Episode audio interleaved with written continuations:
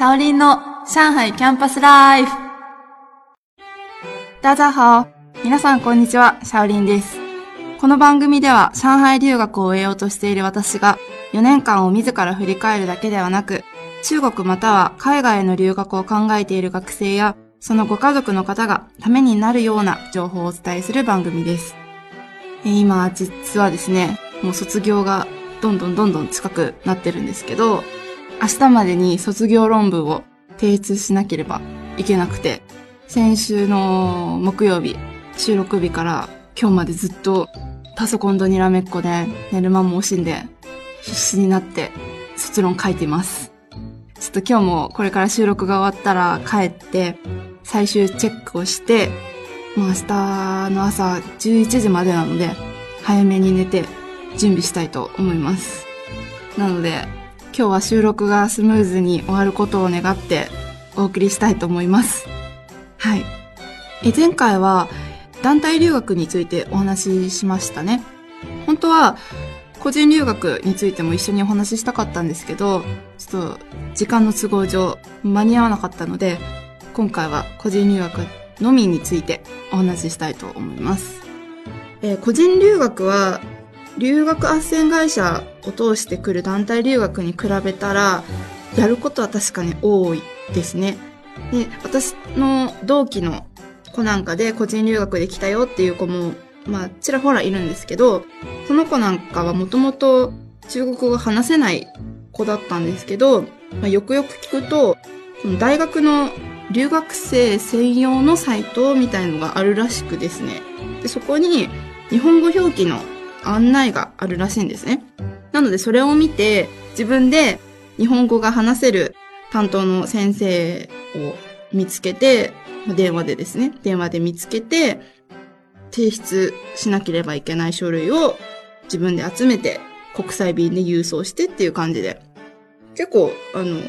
日本語が話せる先生がいるなら、私でもできたかなっていうのはちょっと正直思います。でもやっぱり、あの、研修がないので、語学研修がないので、本当自分で短期の留学を決めて、入学前に短期の留学を決めて、でそこで中国語を一生懸命勉強して、HSK、中国語検定ですね。HSK 難級を取って、じゃあ合格ですっていう風になるので、ちょっとあの、自分でやるっていうのと、あと、検定をしっかり取って、中国語も勉強しなくちゃいけないっていうのはちょっと大変かなって思います。でもやっぱメリットがたくさんあって、っていうのは一番私があいいなって思ったのは、あのー、個人留学で来る子は、まあ時期は人それぞれ違うんですけど、9月の入学まで、大学入学までに、研修生っていう感じで、語学研修のクラスに入って、で、そこにはいろんな国の人がいるので、そこで英語も喋りながら中国語の勉強ができるっていうのが、すごく私はいいなっていうふうに思います。で、あの、やっぱり、研修生として来る子は、やっぱ意識が高い子が多くて、中国語が全然話せなくても、じゃあ片言の英語でもコミュニケーション取らなきゃっていう感じで、英語をまずしっかり会話をできるような状況にしてから、で、そういうクラスメートと一緒に、じゃあ中国語も頑張ろうっていう感じで、うん。みんなで協力し合いながら頑張って中国語上達させようっていうような子が多いです。なので、あのー、他の子に比べて私なんか団体留学で来る子に比べたら上達は早いなっていうふうに思います。実際今でも発音が綺麗だったり、言い回しがすごく上手い子とかは、個人で来てる子が多いですね。あとは、何より自由っていうとこがいいなっていうふうに思います。で、まあ、あの、私たちなんかは、団体留学で来る子は、会社が部屋を用意してくれて、共同生活をしてっていう感じなんですけど、こういう個人留学で来る子は、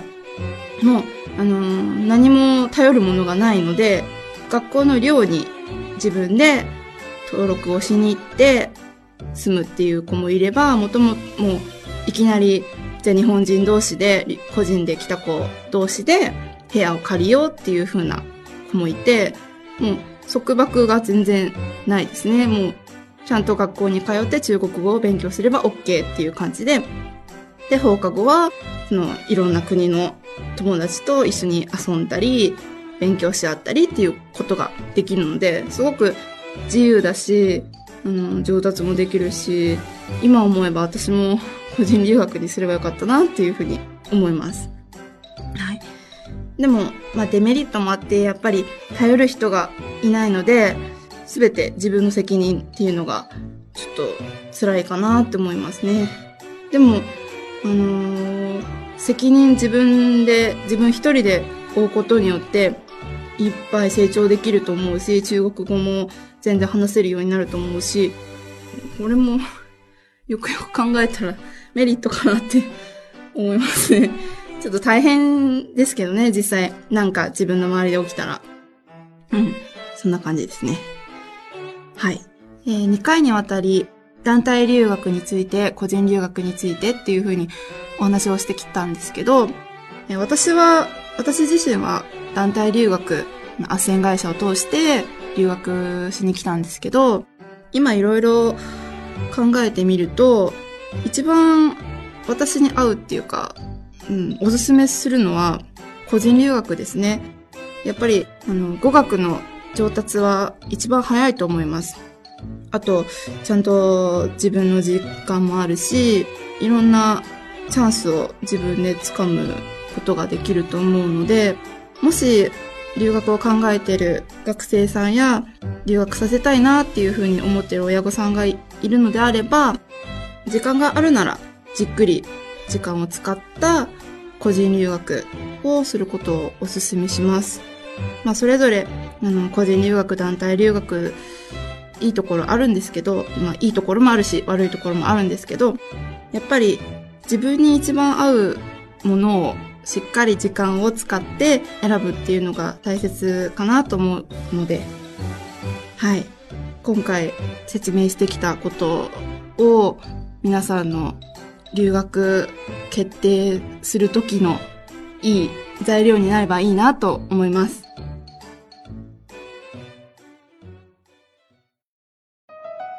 番組のオープニングでもお伝えしたように、あの、卒論が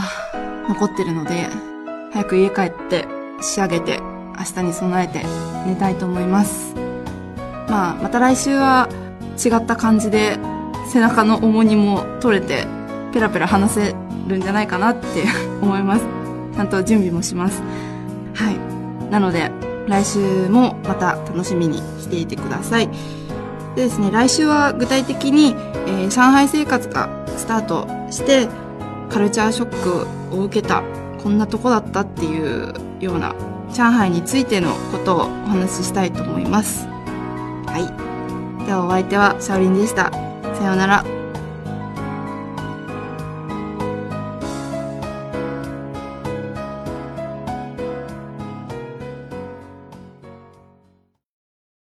リヴァイア。それは海外から日本語のポッドキャストを聞けるアプリ。リヴァイア。それは海外に住むあなたに現地の情報を届けるアプリ。リヴァイア。それはみんなで番組を投稿、発信するアプリ。私たちと一緒に新時代のエンターテインメントを作りましょう。今すぐ LIVAIA で検索。リヴァイア。